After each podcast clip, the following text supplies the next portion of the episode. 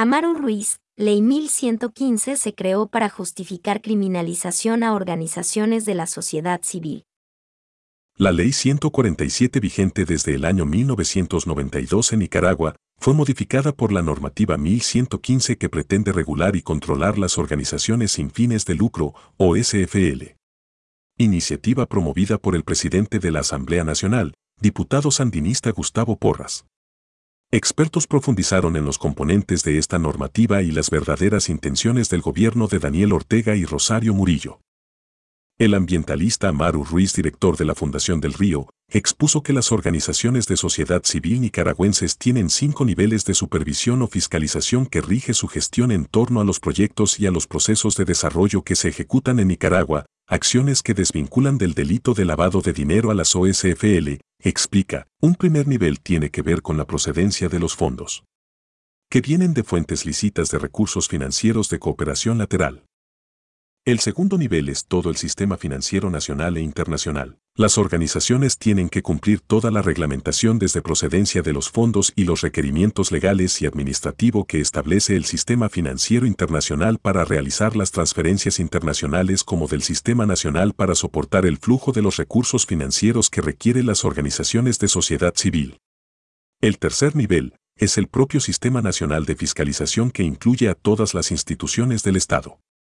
Es decir, las instituciones del Estado son también garantes del proceso de fiscalización de las OSC en torno al uso de los recursos financieros que tienen las organizaciones. El cuatro aspectos son las juntas directivas y las asambleas generales de miembros que tienen las organizaciones de alguna manera fiscalizan atención a que se cumplan los estatutos y que las organizaciones se adscriban a lo que dicen los estatutos y esa es una forma de fiscalizar. Y el último nivel son las auditorias de proyecto y las auditorias institucionales. En muchos de los casos los donantes exigen niveles de auditorias de la utilización de los recursos financieros de cara a los proyectos de desarrollo. Estos cinco ejes de fiscalización explicados por Ruiz son los que históricamente se han usado, lo que disminuye el riesgo para el lavado de activos en estas organizaciones. Asevera. En la palestra pública está el caso de la Fundación Violeta de Chamarro, organización que ha sido objeto de señalamiento graves de incumplimiento de sus obligaciones ante el ente regulador y análisis financieros. En este caso se sumó en el caso a la exdirectora de la organización cristiana Chamorro y trabajadores a quienes se les acuso y condeno por supuesto lavado de activos. El economista y analista político Enrique Sáenz manifiestas que en el caso de Nicaragua no se puede contextualizar si no se hace políticamente para hablar de la esta normativa de ley 1115. De la noche a la mañana en el contexto de la represión desatada por el régimen aparecen este tipo de regulaciones y este tipo de acciones de cobertura judicial, simple y sencillamente es una mampara para encubrir lo que son acciones represivas. El economista hace el cuestionamiento porque solo organizaciones que no son afines al régimen están siendo perseguidas, porque ninguna organización afín al régimen ha sido objeto de estas medidas represivas, simplemente se trata de una acción más enmarcada en el régimen dictatorial que se ha impuesto en Nicaragua, asegura. Por su parte, Uriel Pineda, especialista en derechos humanos, afirmó que los derechos se les han transgredidos a estas organizaciones que han sido víctimas de la cancelación de personalidad jurídica. Asimismo se ha transgredido el derecho a la vida en democracia, el desmantelamiento que ha emprendido el régimen Ortega Murillo que tuvo entrada con el pacto de Alemán Ortega. Para Pineda las organizaciones de la sociedad civil son el blanco del gobierno Ortega porque quiere eliminar las expresiones de participación política y ciudadana. Con esta normativa el gobierno pasa encima de la ley para obstaculizar y filtrar a las organizaciones de la sociedad civil para silenciarlas, la cancelación de la personalidad jurídica de más de 200 organizaciones se da sin el debido proceso y el primer derecho que se viola es el derecho a defender derechos. Las primeras organizaciones que fueron cerradas sin figura ni forma jurídica tiene que ver con organizaciones que defendían derechos humanos consecuentemente ese es el primer actor. Menciona el defensor de derechos humanos. Agrega, la defensa de los derechos humanos no se ve menoscabada con el cierre de la operación, sino que también se ve menoscabada por la criminalización que ejerce el régimen apresando a miembros de la sociedad civil por su activismo, por su labor de promoción de derechos humanos. En el art 35 de la ley se designan 10 prohibiciones a los OSFL, entre ellas, identificarse públicamente con denominación distinta a la registrada, realizar actividades para lucro personal de sus miembros, distribuir entre sus miembros dividendos, utilidades, remanentes financieros o materiales provenientes de donaciones, aportes públicos o excedentes de cualquier naturaleza obtenidos conforme a sus objetivos y fines, realizar actividades directas o indirectas que impliquen proselitismo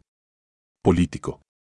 Las OSFL no pueden intervenir en asuntos de políticas partidarias ni violentar sus objetivos para la cual fue creada y registrado en el país, entre otros. Se establece también que, si se no incumpliera con las obligaciones se aplicara el arte negrados 39 que impone una multa de 5.000 córdobas a 10.000 córdobas a favor del Estado, por cada incumplimiento de las obligaciones o por incurrir en las prohibiciones establecidas en la ley y su reglamento, dicta la ley. Así también la Dirección General de Registro y Control de OSFL podrá intervenir cuando incurran infracciones y estimará la intervención que dará lugar a la suspensión o a la emisión del dictamen legal para solicitar la cancelación de la personalidad jurídica del OSFL. Pineda sobre esto asegura que, el gobierno pretende también hacer ver mal ante la opinión pública a las organizaciones y a las personas que las representan, desacreditándoles, además que afecta en Nicaragua un factor preponderante la libertad de expresión y libertad de organización.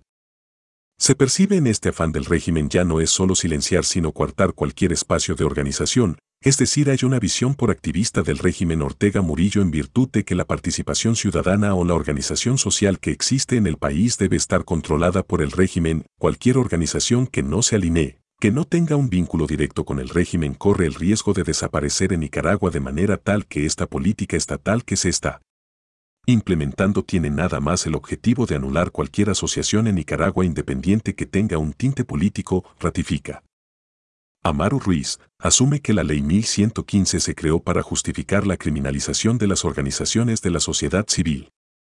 Esta ley se convierte en un instrumento de criminalización y represión para tratar de acallar y detener cualquier nivel organizativo, más que una ley que permita disminuir el riesgo en términos de lavado de activos. Financiamiento al terrorismo y a la proliferación de armas de destrucción masiva se ha convertido en una espada de Damocles en contra de las organizaciones de la sociedad civil en Nicaragua. Sáenz por su parte concluye que, más allá del derecho de organización, hay que destacar que el mayor golpe del cierre de muchas organizaciones sociales es que deja en el desamparo a muchas personas beneficiadas, por lo tanto la afectación es a los más pobres.